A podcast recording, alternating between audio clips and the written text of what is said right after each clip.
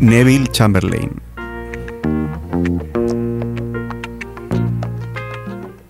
Teresa May.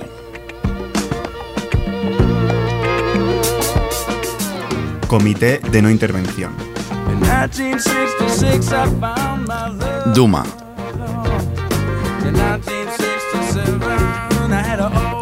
Somos David García y Aitor Padilla y esto es Desde la Historia.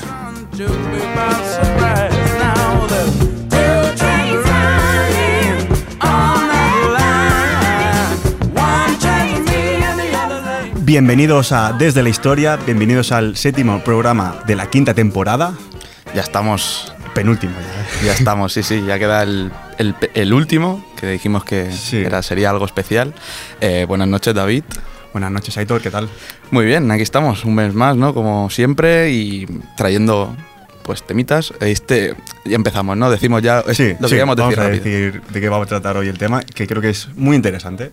Sí, además, lo digamos que a gente cercana ya les introduje de qué iba a ir y dijeron, buena. Es mainstream, no, no Sí. es tan underground como otros que hemos hecho, como por ejemplo el último que hicimos, que tocamos Centroamérica, ¿no? Hoy tocamos un poco de territorio patrio eh, a partir de un contexto internacional. Como siempre intentamos hacer. Y sí, a mí cuando se lo expliqué dije, me- siempre me dicen, es que ah, nos gustan también estos temas, aunque ya la hayamos estudiado en el colegio. cierto, cierto.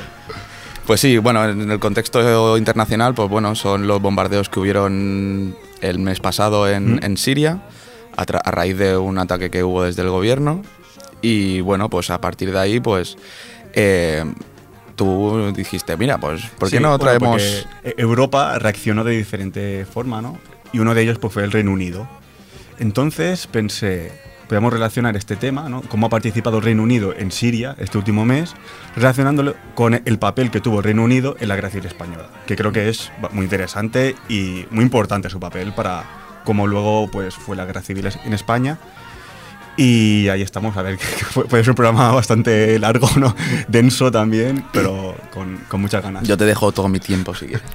Bueno, pues antes de comenzar, eh, vamos a hacer el repaso a las redes sociales, a la- las fórmulas de contacto con el programa.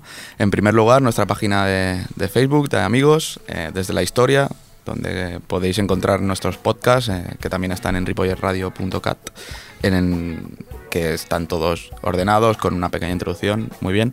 El Gmail, dsdhistoria.gmail.com, donde o bien no lo hacéis llegar en persona o bien por mail, pues mira, este tema Sí, eh, estaba muy... ya queda un programa, ¿no? Que nos digan, hostia, para el último puede estar guapo hacer algo. Aunque ya tenemos alguna idea.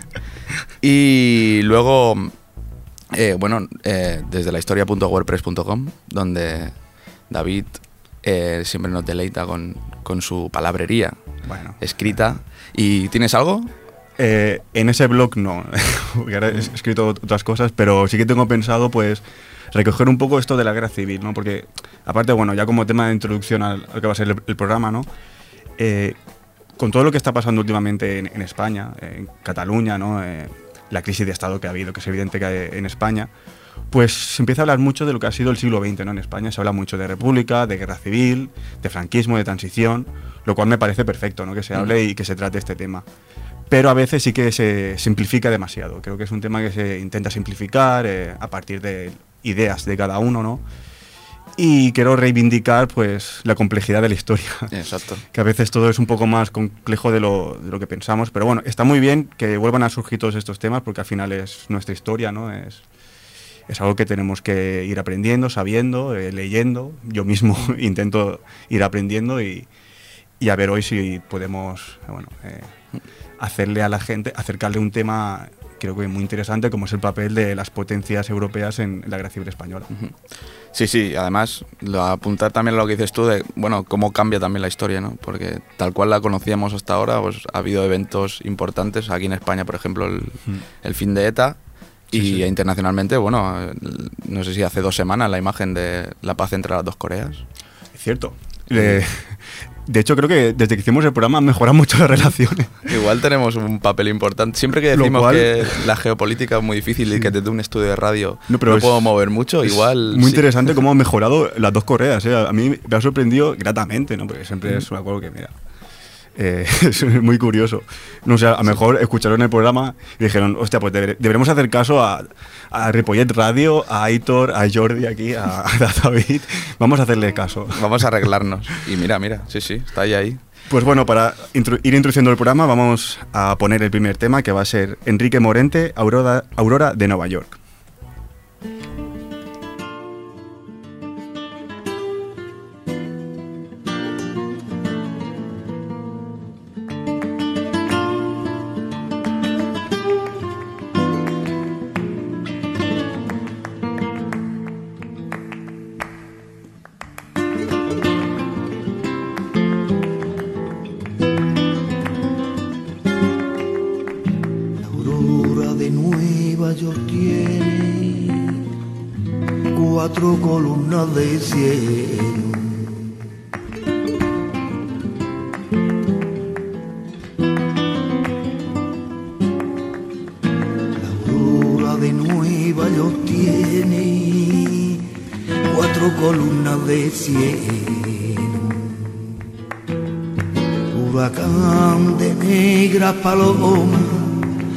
Chapotean las aguas podridas. La aurora de Nueva York tiene cuatro columnas de cielo. La aurora llega y nadie la recibe en su boca, porque no hay mañana ni esperanza posible. A veces las monedas en enjambre furioso taladran y devoran, abandona a un niño. La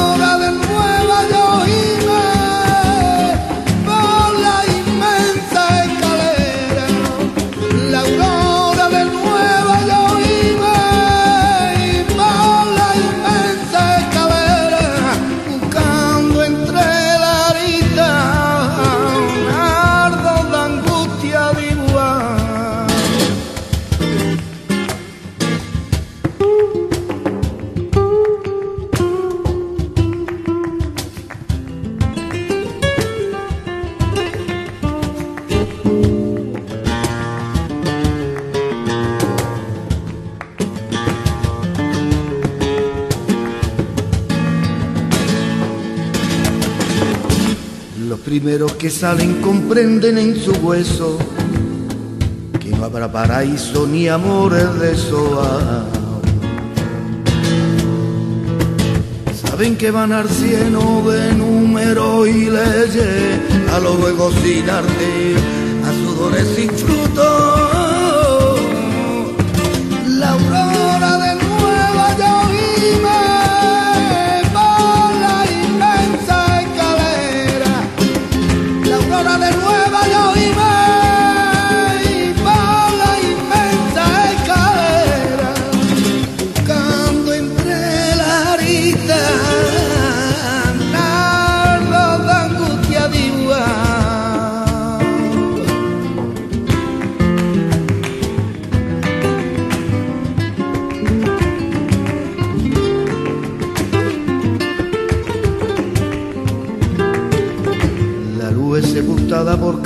Y ruido, en impúdico reto de ciencia sin raíces. Bueno, madre mía, ¿eh? Te traigo a dos de los grandes, Enrique Morente, cantante, ya falleció hace unos años, eh, y Vicente Amigo, bueno, un, mi dios, creo que, que es mi dios, que viene a Cornellá el 19 de, de mayo, pues si alguien se quiere venir conmigo. Tú ya vas, ¿no? sí, yo, yo voy. Y bueno, comentar eh, que la canción esta, eh, La Aurora de Nueva York, pertenece a un poema de García Lorca y está dentro del, del álbum que se llama Omega, que está dedicado todo él a García Lorca.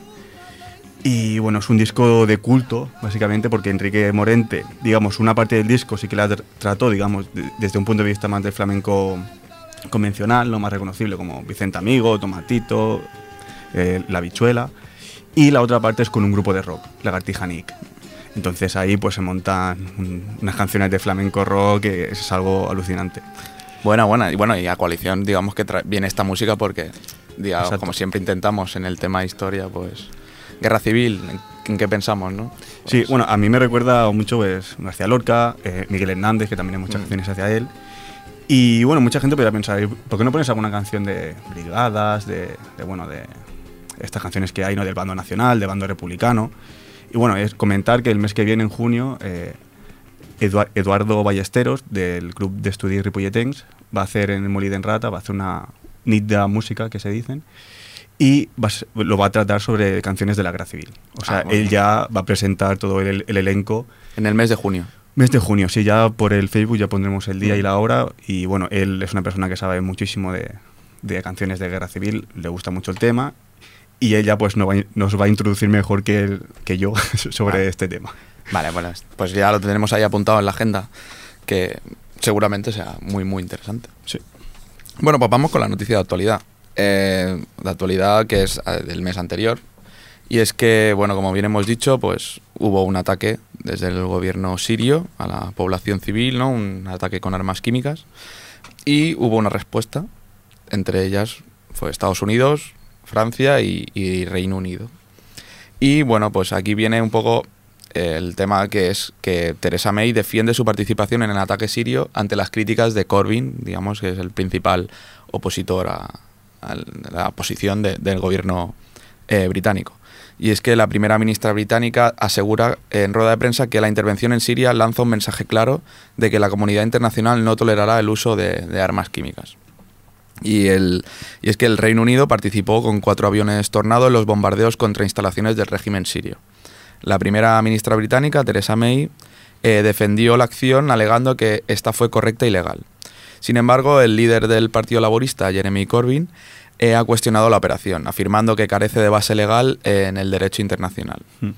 Y es que los principales partidos de la oposición reclamaron sin éxito la, la semana de- de- anterior a los, o sea, posterior a los bombardeos, que el Ejecutivo sometiera al juicio del Parlamento la participación británica en la of- en la ofensiva. Digamos que el principal problema es que se decidió eh, por motu propio, digamos, desde, desde la, la primera ministra británica, el, el participar o no en, en ese bombardeo. Y el apoyar pues a Donald Trump, ¿no? Exacto. En- y, a, y a Macron. Digamos que es una de las cosas que también le, digamos, que van detrás del loco de Trump, ¿no? y, y es que la cosa es que estaban de vacaciones en el Parlamento, entonces digamos que también se esgrimen su culpa un poco en, en eso, ¿no? En, en abril, mayo se cogen vacaciones. Sí, bueno, era la Pas- era Pascua, me Ah, parece, o una, una de las de, la- de las vacaciones que ya deben trabajar poco, pero se- se perdona, bueno, si, no- si son Pascuas, se perdona. Sí, según dice Theresa May, fue correcto y legal emprender acciones militares conjuntamente con nuestros más cercanos aliados para aliviar el sufrimiento humanitario, degradando la capacidad de armas químicas del régimen sirio. Eh, después de que, dijo eso, después de que los cuatro aviones eh, participaran en los bombardeos selectivos contra Siria, liderados por Estados Unidos, como hemos dicho, en respuesta al supuesto ataque que hubo con armas químicas en la ciudad de Duma. Y es un conjunto significativo de información, incluida inteligencia, indica que el régimen sirio es responsable de este último ataque, según dice pues la primera ministra británica. Yo creo que también un poco viene esto porque, mm, bueno, hace relativamente poco también hubo un ataque a un espía ruso Sí. en territorio británico, un envenenamiento. Sí, digamos que no es el mejor momento de las relaciones rusas con las potencias occidentales, como puede ser Reino Unido o Estados Unidos. No son los mejores meses en cuanto a relaciones diplomáticas. Sí, porque también he leído que bueno que ya vivi que ya declaraba que ya vivieron un ataque, eh, un envenenamiento en su territorio y que cree que eso no debe pasar. Y como Rusia, eh, digamos que está apoyando Sí, en cierto punto al gobierno de Sí. Sirio. De hecho, ya, ya hicimos un programa ¿no? que Al-Assad siempre ha tenido una gran relación, tanto el padre como el hijo, el, el que está ahora gobernando, siempre han tenido una gran relación con Rusia y con Irán. Que también es que ahora hay, hay muchos temas, porque ahora el, el- el acuerdo que había entre Estados Unidos y Irán en cuanto a, cu- a cuestiones nucleares también está un poco pendiente. Ahora también Putin ha salido otra vez eh, presidente, con cuarto Sí. mandato ya. o- Sí, ya, ya está, lo, lo- lo escuché en un programa, está en el segundo puesto detrás de Stalin ya, en número de días eh, al Sí. de la- adelante de- delante del, Bueno, pues. Acababa de superar al tercero, que ahora no me acuerdo del nombre. Y solo está por encima. Khrushchev Stalin. o Brezhnev, alguno de estos sería seguramente. Creo que era Brezhnev, Brezhnev. Pues bueno, desde aquí felicitarle. si. Y sí, ya está el segundo y bueno, acabará superándolo seguramente. Bueno, está ahí, está ahí. Fu- fueron muchos años de Stalin, fueron Sí. muchos. Eran 10.600 días o algo así, una locura. Dato curioso. ¿eh? Y bueno, también la primera ministra anunció que comparecería en el Parlamento eh, cuando se revuelva la actividad tras las vacaciones de Pascua. Digamos que es lo que he comentado, que estaban de vacaciones. Y, pero no concretó si iba a someter a, a votación con carácter retrospectivo la decisión de mandar a las Fuerzas Armadas eh, de, de combate a, a- a Siria. Que, claro, es lo que parece, bueno, si lo hace, ¿qué puede pasar? ¿no?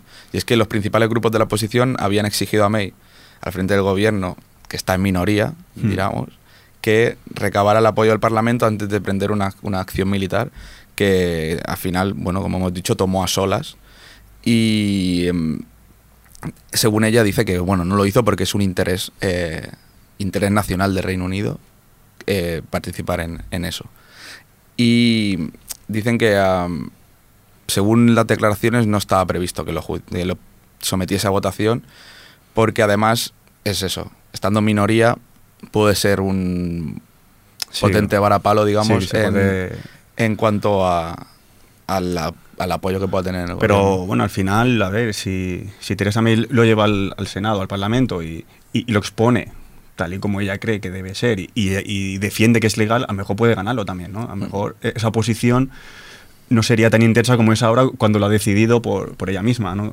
Pero, claro, esa aritmética Que- parlamentaria siempre es un sí, poco a veces es un poco complicado. ¿no? Pero- peligrosa, ¿no? de alto riesgo. Pero, bueno, es lo que comentamos, que se ha, se ha marcado un Mar- Margaret Thatcher, ¿no? De, Sí. de libro, pero bueno. Y Ahí bueno, está. el líder de la oposición, como bien hemos dicho, el laborista Jeremy Corbyn, pues calificó de, de esos bombardeos, pues en cuanto a la legalidad del Parlamento, pues cuestionable, ¿no? Y es que la consecuencia de acciones unilaterales sin base legal por parte de cualquier país eh, es que se incentiva a otros a hacer exactamente lo mismo, ¿no? Y reduce la capacidad de protestar cuando ocurre algo así. Claro, lo que comentaba, ¿no? Si, si consigues más consenso, pues será más democrático el, el- el ataque o la respuesta, ¿no? Que, que haciéndolo así. Ujú. Y más cuando pueden haber evidencias ¿no? sobre que era un ataque nuclear, ¿no? También es supuesto, tampoco. Bueno, se no, sabe... era biol- un ataque biológico, de armas Sí, biológicas. Sí, ¿no? bueno, además biológicas. Que, que supuesto, ¿no? Tampoco se sabe a ciencia cierta si es así. Eh, al final es lo que siempre hemos dicho muchas veces aquí, ya hemos comentado el tema de Irán muchas veces, que es complicado a veces la realidad y la ficción o dónde está, dónde acaba. A veces es todo bastante complicado. Y la información. que básicamente. También los nacionalistas escoceses del SNP y el Partido Liberal Demócrata habían lanzado advertencias sobre los peligros de seguir a ciegas a un errático presidente de Estados Unidos. En palabras de Vincent, Vince Cable, líder del Partido Centrista, sin, sin recabar antes en el respaldo del Parlamento. También está eso que hemos dicho, ¿no? El seguir a los movimientos de un presidente que, en cuanto a política exterior, parece que no, no es el mejor. ¿no? A veces es complicado, ¿no? La respuesta de los políticos, si lo hacen realmente porque, porque lo, lo sienten así, o es estrategia política, ¿no? Eh, ¿Hasta qué punto es estrategia política o realmente creen, ¿no? Lo que están, Exacto. lo que están haciendo o dejando de hacer, ¿no? A veces es complicado el- la frontera esta. Y bueno, dice, tam- también apuntan en el artículo que el apoyo de los unionistas norirlandeses, que son los que están sosteniendo al Ejecutivo ahora mismo en, en- en- en minoría, eh, podría no ser suficiente si un número significativo de diputados conservadores decidiera votar contra la intervención de los mismos, del mismo partido. El precedente es- está ahí, es de David Cameron, que no logró el apoyo de la Cámara para intervenir en Siria en 2013. Pesa sobre una primera ministra que podría eh, que no se puede permitir más derrotas parlamentarias porque es eso, está en una, una minoría que puede socavar su, su- Sí. el, eso, el ser primera, primer ministro. Y también pesa el precedente del desastre que, que hubo en Irak, eh, cuando el ex primer ministro laborista, Tony Blair, decidió entrar en, en la guerra basado en una inteligencia que se demostró falsa y que está todavía muy presente en la opinión pública británica. No, eh, también en la española, para, para Bueno, pero aquí, aquí parece que no pasó nada tampoco. Bueno, hubieron manifestaciones. Todavía no se ha perdido perdón. O sea, digamos que el- todas Sí. las partes del, del trío de las Azores, ¿no? Pidió perdón, pero aquí, bueno, da igual, fuimos allá por todas. Creo que alguna, alguna declaración hubo Aznar que todavía se lo cree, que, dice que hay algo. Gran foto de las Azores. Mm. Bueno, eso de la opinión pública, pues que solo un 22% de los británicos, según una encuesta realizada tras el ataque, el ataque que hubo en la ciudad de Duma, eh, apoyaba participar en, en- en- en esa acción militar, mientras que un 43% expresaba su posición. O sea, bastante considerable. No sé dónde está el, el otro 40%.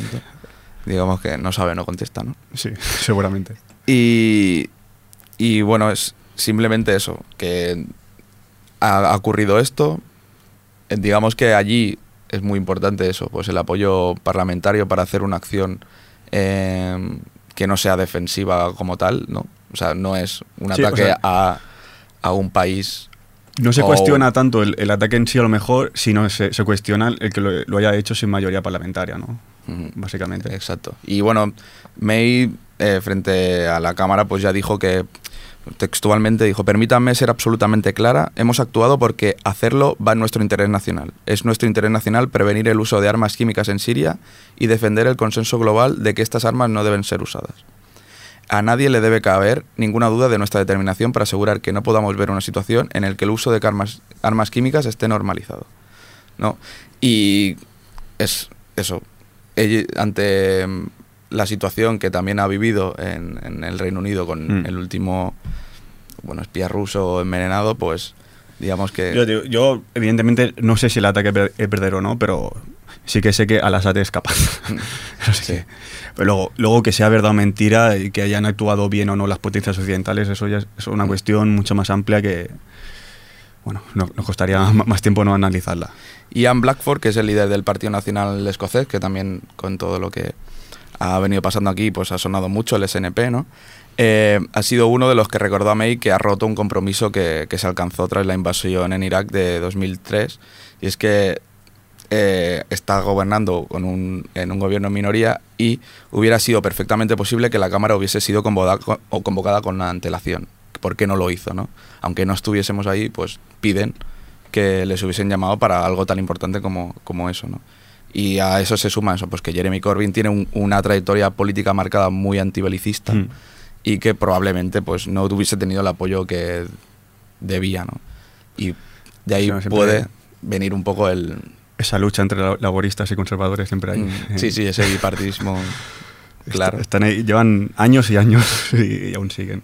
Y bueno, pues es- hasta aquí un poco pues lo que venía a, Bueno, a traer, ¿no? Y, De- y- y básicamente ya generalizando un poco el tema, eh, ¿cuándo va a acabar lo de Siria? ¿no? ¿Qué va a pasar? Sí. Eh, es algo que, bueno, ya, ya lo dijimos ¿no? en, en este programa hace un tiempo, hasta que no se pongan de acuerdo las potencias incluidas Estados Unidos y Rusia, sí. hasta que no se pongan de acuerdo estas, no- estas potencias, pues la, la situación va a seguir Mm. siendo de, de caos total en, en- en Siria. Y ahora mismo están en puntos bastante Están distantes. bastante alejados. sí. Sobre todo en este conflicto, en otras Sí. no lo sabemos, pero en este conflicto entonces puede durar Cuando quieran, pues lo que lleva ya durando también. Es decir, no sé, 2009.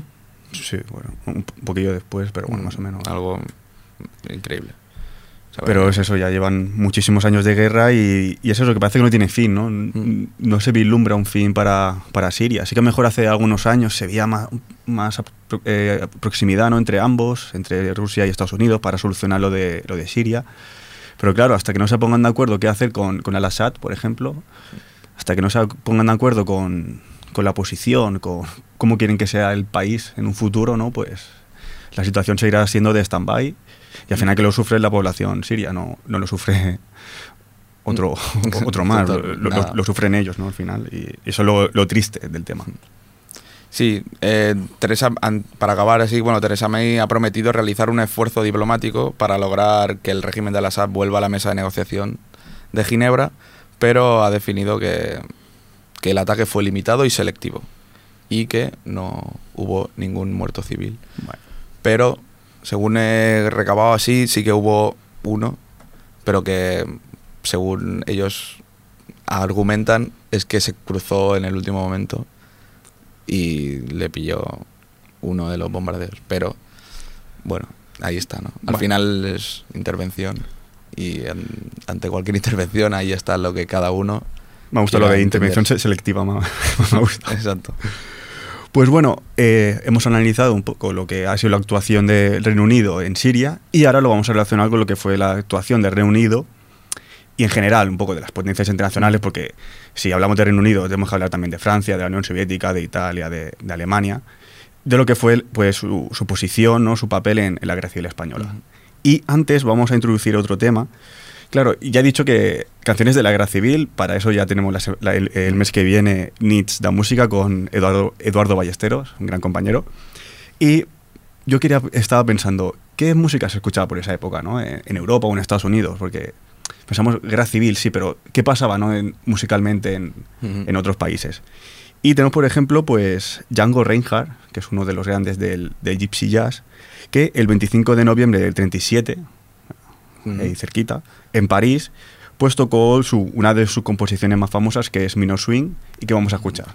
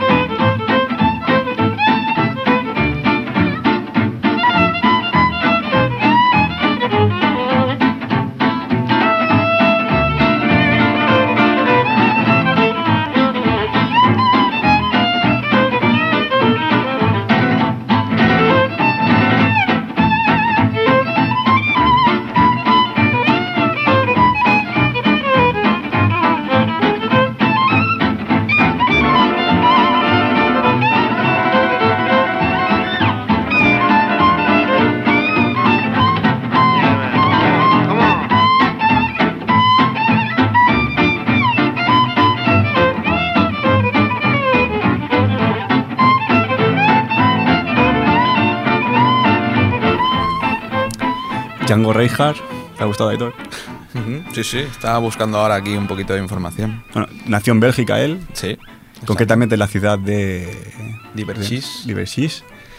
Y bueno, es un guitarrista de, de etnia gitana que bueno, es uno de los más famosos de los años 30-40, ¿no? Y se inventó este género, podemos decir, eh, música manouche, se llama eh, gypsy jazz, que suena tan bien como hemos estado escuchando, la verdad que suena muy bien. Sí, sí.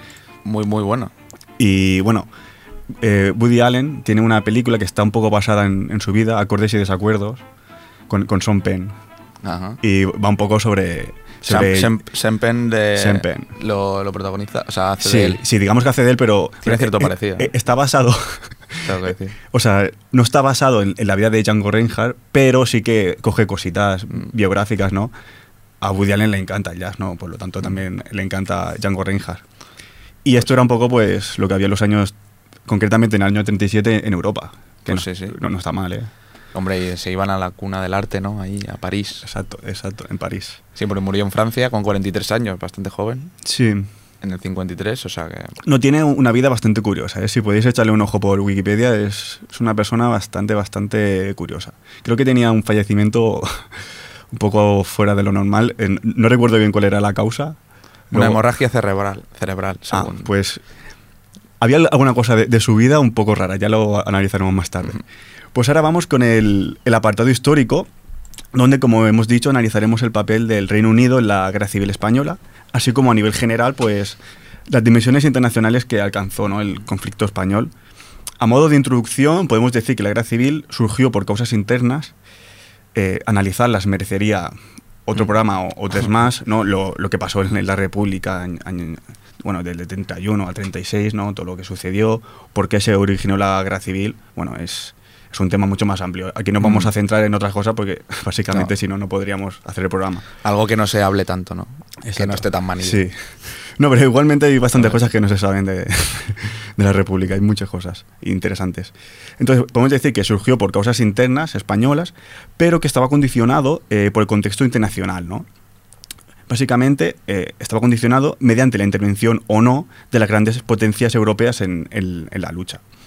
Así pues, nos encontramos que tras la sublevación militar del 17 de julio y el posterior desarrollo de las primeras horas del golpe, España queda básicamente dividida en territorio, población y recursos, dividida en dos. ¿no? Eh, no hay un bando que tenga mucho más territorio, más población, no, más o menos, ¿no? Eh, en cuanto a datos generales, está muy igualado. Entonces, en ningún bando contaba con el armamento suficiente para imponerse al otro. ¿Qué provoca esto? Pues que rápidamente los dos bandos, tanto el bando republicano como nacional, reclamasen ayuda exterior. Porque evidentemente si no, podía ser un conflicto eterno y necesitaban esa ayuda exterior para, balancear, para un lado u otro ¿no? el, conflicto. Entonces ahora, claro, hay que analizar un poco lo que era Europa ¿no? en los años 30. Básicamente estaba inmersa en lo que se llama la crisis europea del periodo de entreguerras, ¿no? entre la mm. Primera Guerra Mundial y la Segunda Guerra Mundial que fue un, un periodo de estos años, años 20, 30, donde las relaciones internacionales eran, mm, resumiéndolo también, complicadas, podemos decir, ¿no? Eh, tenemos básicamente tres modelos en cuanto a Estado, ¿no? que, eh, que existían en los años 30, que digamos tenían una pugna política, diplomática, ideológica, estrategia, que, se, que serían las, las, potencias democráticas, Gran Bretaña y Francia, las potencias fascistas, la Alemania de Hitler y la Italia de Mussolini, y el modelo comunista de la Unión Soviética de, Stalin. Sí, digamos que no estaba mucho mejor que España en ese aspecto, ¿no? Ideológico y... tenemos, claro, tenemos tres modelos, ¿no? El democrático, podemos decir, el fascista y, el comunista. Que en España también se puede vislumbrar ¿no? esos tres modelos ¿no? dentro de lo que era es España. En este escenario, que recordamos era de crisis en Europa y donde las relaciones diplomáticas eran muy complicadas, también recordar que estábamos a tres años de, una guerra mundial, o sea, podemos imaginarnos cómo estaba la, situación.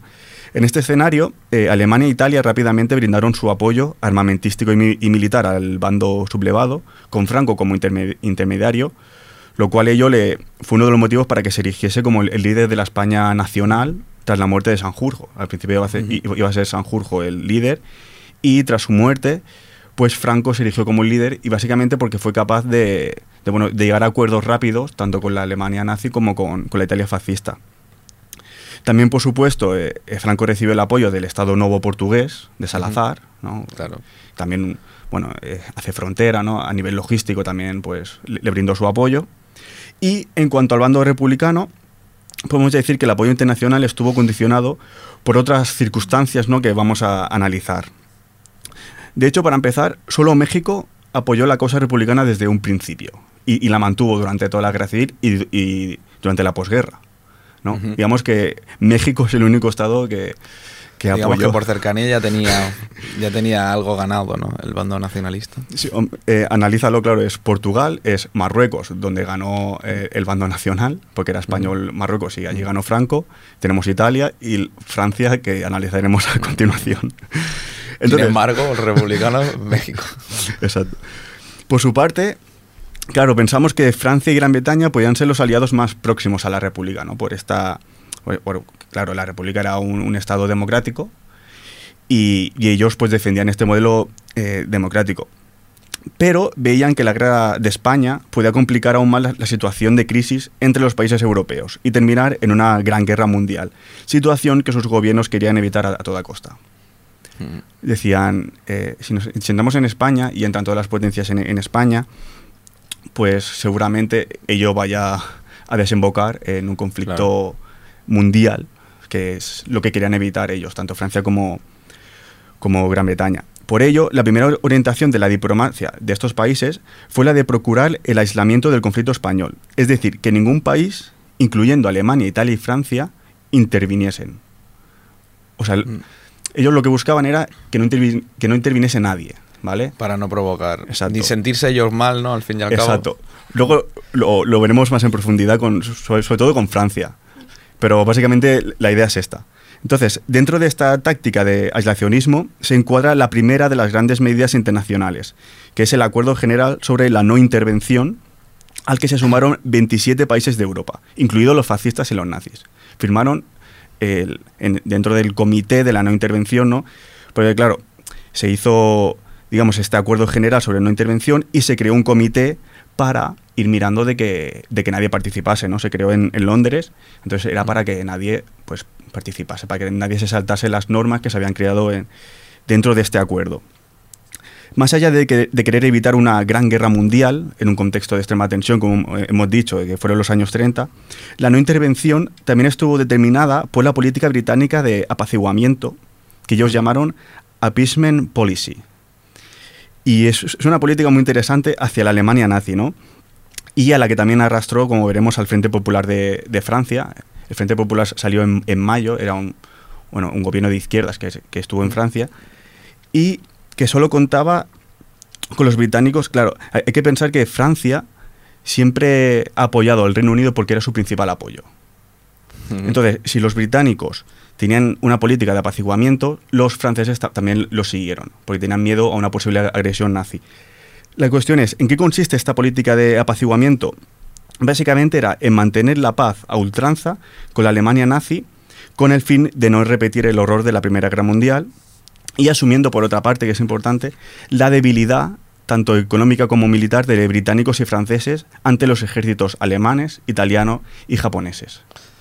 O sea, es querer evitar una guerra con la Alemania nazi, primero para no repetir lo que fue la Primera Guerra Mundial, que fue muy dura, y también porque ellos mismos, tanto Francia como Reino Unido, son conscientes de que están en una posición no ventajosa Ante, Ante- estas tres potencias. ¿no? Exactamente. O sea, militarmente y económicamente estaban peor. Por lo tanto, querían evitar eh, est- este conflicto. Claro, porque digamos que aquí en este, en este conflicto eh, lo que es eh, la Unión Soviética no estaba, Luego entramos con la Unión Soviética, no que, es, estaba ahí. que es muy interesante. Luego entramos con la Unión Que Soviética. podrían ser los que al final, bueno, y como pudo pasar en la Segunda Guerra Mundial, ¿no? Que acabase, que balanceasen, ¿no? El- junto con Estados Unidos, ¿no? Sí. La, la Ah, balanza. sí. ¿no? Te referías a la potencia militar de, de Es que- ellos respecto. Sí, exacto. exactamente. No, claro. Estados Unidos y la, Uni- la Unión Soviética tenían unos ejércitos que básicamente sí son los que balancearon ¿no? ante la Alemania nazi. Exacto. Entonces, la política de apaciguamiento supuso que se permitiesen ciertas violaciones del Tercer Reich a ciertos tratados internacionales, entre ellos eh, el Tratado de Versalles, ¿no? Por ejemplo, la militarización de la Renania, que estaba prohibida y que ellos se la saltaron. Y claro, se la saltan y, y Gran Bretaña dice, le vamos a dejar. Venga, por favor. Pero básicamente por eso, para mantener la paz que, bien, que ellos, que decían. O por ejemplo, la anexión de Austria o la anexión de los Sudetes, que, que partía Checoslovaquia. De hecho, Neville Chamberlain, que era el primer ministro británico, fue en el 37, dijo tras la conferencia de, de Múnich de septiembre del 38, que en, en esta conferencia es cuando se acuerda ¿no? la incorporación de los Sudetes a Alemania. Y él, cuando, cuando vuelve de, bueno, de, de esta conferencia, dice que lo hace para mantener la paz. Y, y es una frase que Mm. tiene, es la paz para nuestros tiempos. Sí, Es- pero le estaban permitiendo todo lo que Es, quisiesen y sí, pero cabo, ¿no? claro, también me pongo un poco en la mente de pues nosotros sabemos lo que luego sucedió, Sí, ¿no? eso. Sabemos que luego a- al año siguiente hu- hubo la invasión de Polonia, que ya es cuando la política está de apaciguamiento ya quedan en, en un descrédito evidente, porque ya es del palo, que ya no pueden. Exacto. Pero claro, me pongo en la situación de Neville Chamberlain y dice, hostia, nos hemos librado de una. los nazis". Dándole Entonces- poquito a poco, ¿no? Sí, entonces es, es complicado, es muy complicado. Claro, también me hace pensar, ¿no? Una pregunta sí que tengo. Si Gran Bretaña hu- hubiese estado muy bien militarmente en ese tiempo, si fuese una potencia militar como lo fue en, en el siglo XIX, siempre ha sido un país muy potente, si, si hubiese estado bien, a lo mejor la guerra civil habría sido diferente. Porque a lo mejor sí que hubieran participado y, habría ido- y, y hubiese habido un choque a lo mejor más, más igualado. Sí, pero yo creo que igual sí que se hub- hubiese trascendido, ¿no? La guerra civil un poco más a Sí. lo que es toda Europa. Sí, habría trascendido, pero el resultado a- aquí habría sido algo diferente o no. T- Tampoco se sabe, ¿no? Es, No, un- claro, es, son- es- es un poco de, de historia ficción, pero es complicado. Sí, sí. Entonces, volviendo a la guerra civil española, también hay que señalar que en Gran Bretaña las simpatías del gobierno conservador se fueron decantando hacia el lado sublevado, o sea, hacia Franco, ante el temor de que España cayera, en palabras textuales del cónsul británico en Barcelona, en el caos de alguna forma de, bolchevismo. O como dijo Stanley Baldwin, el primer ministro, el que estaba antes de, de Neville Chamberlain, y uno de, de los responsables de la política de apaciguamiento, dijo, de ningún modo, con independencia de lo que haga Francia o cualquier otro país, debe meternos en la lucha al lado de los rusos. Claro, ahí estaba el temor, ¿no? También un poco. También había temor, claro. eh, estamos hablando de la Unión Soviética de Stalin. eh, luego iremos con la posición soviética, me parece interesante, pero antes tenemos que, ir a Francia también. Pero bueno, ya vemos que por un lado no podían militarmente competir, ¿no? Y por otro lado también tenían, claro, eh, es que tenemos que entrar también cómo era el bando republicano en, en España, ¿no? ¿Estaba creciendo el Partido Comunista? Bueno, luego, luego lo analizamos cuando entremos en la posición soviética. Antes comentar también que en Francia gobernaba, como hemos dicho antes, la izquierda, con León Blum, y que al principio intentó tímidamente ayudar a la República, eh, bueno, con aviones, pilotos, pero, como podemos prever, se tuvo que someter a las directrices del Reino Unido y suspender la ayuda. Eh, por otra parte, el gobierno francés, claro, ya que no podía ayudar directamente a la República, porque ello supondría un conflicto tanto con su sociedad como con el Reino Unido, decidió emprender lo que hemos dicho antes junto con los británicos, el Comité de, de No Intervención. Es decir, al menos impedir la ayuda a los sublevados. Ya que no podemos ayudar directamente, al menos que no le ayude nadie. El problema de este proyecto también, de este comité, es que más allá de si se incumpliría o no, que podía ser bastante evidente Que, que, sí, se que- que se iba a incumplir, ¿no? Era que equiparaba al gobierno reconocido y legítimo de la República, más allá de, de los problemas y las divisiones internas que pudiese tener la República, lo equiparaba con los militares insurgentes, que carecían de esa le- legalidad, ¿no? Entonces, claro, también es un problema que beneficia a Franco, exacto. beneficia claramente. Así pues, eh, a finales de agosto del, del 36, los 27 estados europeos, o sea, es decir, todos menos Suiza, eso me hace mucha gracia, pues, Siempre están ahí. esa neutralidad es, es un país maravilloso, vamos. Ay, no, no, no. No yo, yo no paso, yo paso. Entonces, los 27 estados europeos que suscribieron el acuerdo de, no intervención en, España decidi- decidieron también textualmente abstenerse rigurosamente de toda injerencia, directa o indirecta, en los asuntos internos de ese país, de España, y prohibían la exportación, reexportación y el tránsito a España, de, eh, de España, posesiones españolas o zona española de Marruecos, de toda clase de armas, municiones y material de guerra. Básicamente eso era textualmente lo que decían, Claro. Bastante claro. Pero en la práctica la política de no intervención se convirtió en una farsa, como la, califa- la- la calificaron bueno, eh, la- los contemporáneos de esa época, porque básicamente Alemania, Italia y Portugal no suspendieron en, en absoluto sus envíos de armas y municiones a los sublevados. Ya venían ellos directamente es decir, fue una farsa, fue un intento, creo yo, bastante ingenuo de, de Francia y Reino Unido, de ante sus dificultades, pues hacer que nadie participase en la, en la, en la guerra civil, pero al final tenía poco futuro. Mm, poco no futuro. Y aquí entramos y también finalizamos también con la posición de la Unión Soviética. Es interesante.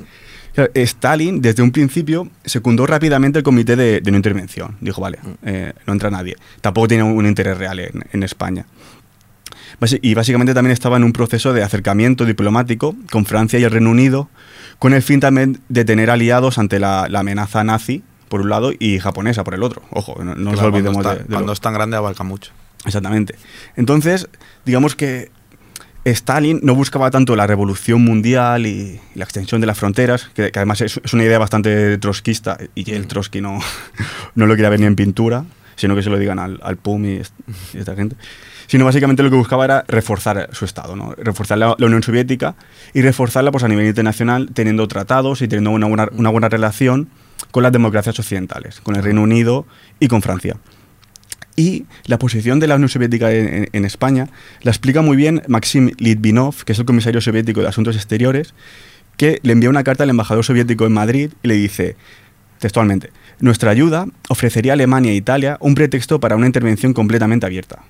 Claro, Bastante razón. era el miedo que había. No obstante, si se constatara y se demostrara que, contrariamente a las declaraciones de no intervención, se presta ayuda a los sublevados, podemos modificar nuestra decisión, pero también presionar al gobierno francés, que naturalmente tiene más posibilidades de ayudar que todo el resto de los estados europeos juntos.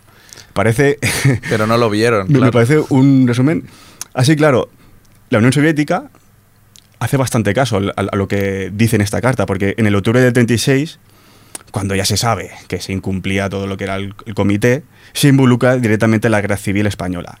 Entra tarde, es cuando entran controlar eh, bueno entran para controlar un poco Madrid que sigue siendo republicana ¿no? Eh, entonces bueno eh, una vez eh, se dan cuenta de que se incumple lo que pasa en el comité pues la Unión Soviética entra en la guerra civil pese a ello la ayuda tenía muchas dificultades básicamente por una cuestión logística hay mucha distancia entre ambos países entre España y la Unión Soviética el envío de armas era pues imagínate era un caos que llegasen armas desde, desde allí hasta aquí.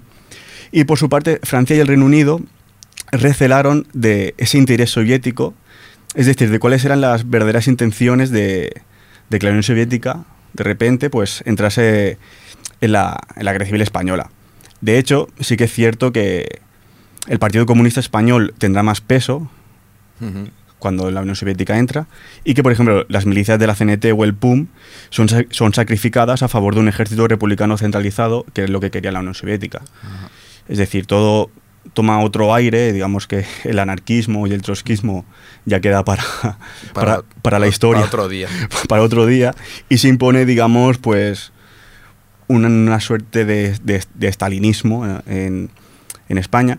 Sí que es verdad que Negrín, por ejemplo, sí que era bastante cercano a la Unión Soviética, pero también continúa eh, intentando que Francia y el Reino Unido entren, Sí, lo, como- lo- lo cual al final no consigue. O sea, es una situación complicada.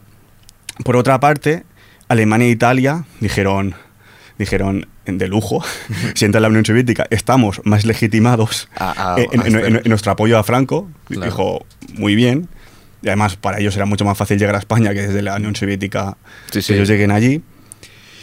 Por lo que, por lo que claro, el, el el- el apoyo al bando nacional siguió siendo superior siempre al republicano. Pese a que el bando republicano sí que pudo tener el apoyo soviético, el del bando nacional de Franco fue siempre superior. Ujú. Mm, y por otra parte, pues bueno, podemos decir que, que básicamente el Reino Unido y Francia eh, recelaron ¿no? de esta posición de la Unión Soviética y continuaron confiando, entre comillas, en el comité de, de no intervención. Ujú. En resumen, podemos decir que el Reino Unido, con su aliado francés, básicamente sacrificó la República. Sí. La sacrificó para mantener la paz en Europa, cosa que no sucedió. Pero argumentando su debilidad, bueno, su, su de- decisión, perdón, en su debilidad militar, económica y ante una, una política republicana española que tenía una creciente presencia comunista. Es evidente que el contexto internacional favoreció a Franco y eso es uno de los motivos, no, su- no creo que es el único, pero sí que es uno de los motivos para, para su final victoria. Claro, entonces la, posi- la posición de Reino Unido desde una, desde una posición republicana se puede criticar. Y a historia vista también es muy fácil, ¿no? Es muy fácil, sí. Es, es criticable lo que, hicieron, lo que hizo el Reino Unido y lo que hicieron los franceses con la República, ¿no? que la dejaron, como hemos dicho, vendida. Claro, ante, ante preguntas- una paz que no se conservó, evidentemente, porque. ah, bueno, fue acabar una y empezar la otra, ¿no? Es. Igual, pues no es justificable, pero. Claro, al final es todo a historia vista y. Bueno, pueden tener cierto. Pero sí que hubiese cambiado todo muchísimo. Segura, bueno, yo estoy bastante seguro. Habría sido diferente, ¿no? También, claro, es que hay, hay muchas preguntas abiertas ¿eh? en Mm. cuanto a, a la República, a la guerra civil. Claro, básicamente la guerra civil se explica a partir de que la República pierde apoyo social, sobre todo, ¿no? Mu- mucho apoyo social que era el que tenía en el 31, etcétera, eh, se, se vierte o hacia la izquierda o hacia la derecha, ¿no? Y, no, y no consigue la República ser un, digamos, eh, un sistema que, que pudiese perdurar mucho la historia porque pierde mucho peso so- social también por lo que está sucediendo en, en Europa. Entonces, claro, el futuro de España era complicado. ¿eh? Sí. en, en ese, en ese aspecto. Pero si hubiese tenido el apoyo de las potencias democráticas occidentales, pues la historia habría sido diferente. Por eso antes hacía la pregunta de qué hubiese pasado si el Reino Unido le, hu- le hubiese pillado en una buena época, por así decirlo. Sí. Pero esto es historia ficción. O, por ejemplo, si la Unión Soviética estuviese más cerca de España. ¿no? Aunque, bueno, podrían haber pasado muchas Sí. cosas. Pero bueno, ha sido un buen repaso a la posición, ¿no? La posición de Europa en cuanto a, a esto, a este conflicto, a la guerra civil, y que bueno, pues nos da muchas ideas de por cómo sucedió todo, ¿no? Y bueno, vamos con el último tema. Vamos con el último tema. Antes nos hemos ido a Europa, ¿no? Lo que se escuchaba en Europa. Y ahora vamos a, a Estados Unidos con Robert Johnson, Crossroad. Lo dejaremos de fondo porque tenemos que acabar ya. Así que buenas noches a todos, gracias a Jordi, a Ripollet Radio. Buenas noches, David. Buenas noches, Aitor, a todos.